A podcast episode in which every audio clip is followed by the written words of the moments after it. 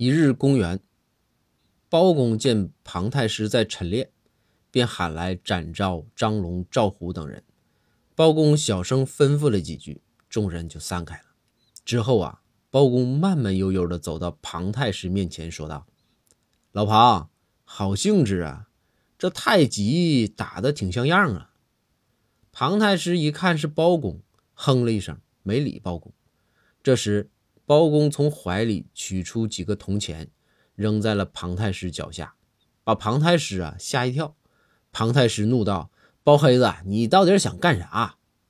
话音刚落，展昭、张龙、赵虎三人就窜了出来。展昭大声说道：“大胆庞太师，谁让你街头卖艺的？给我抓起来，听候包大人审问。”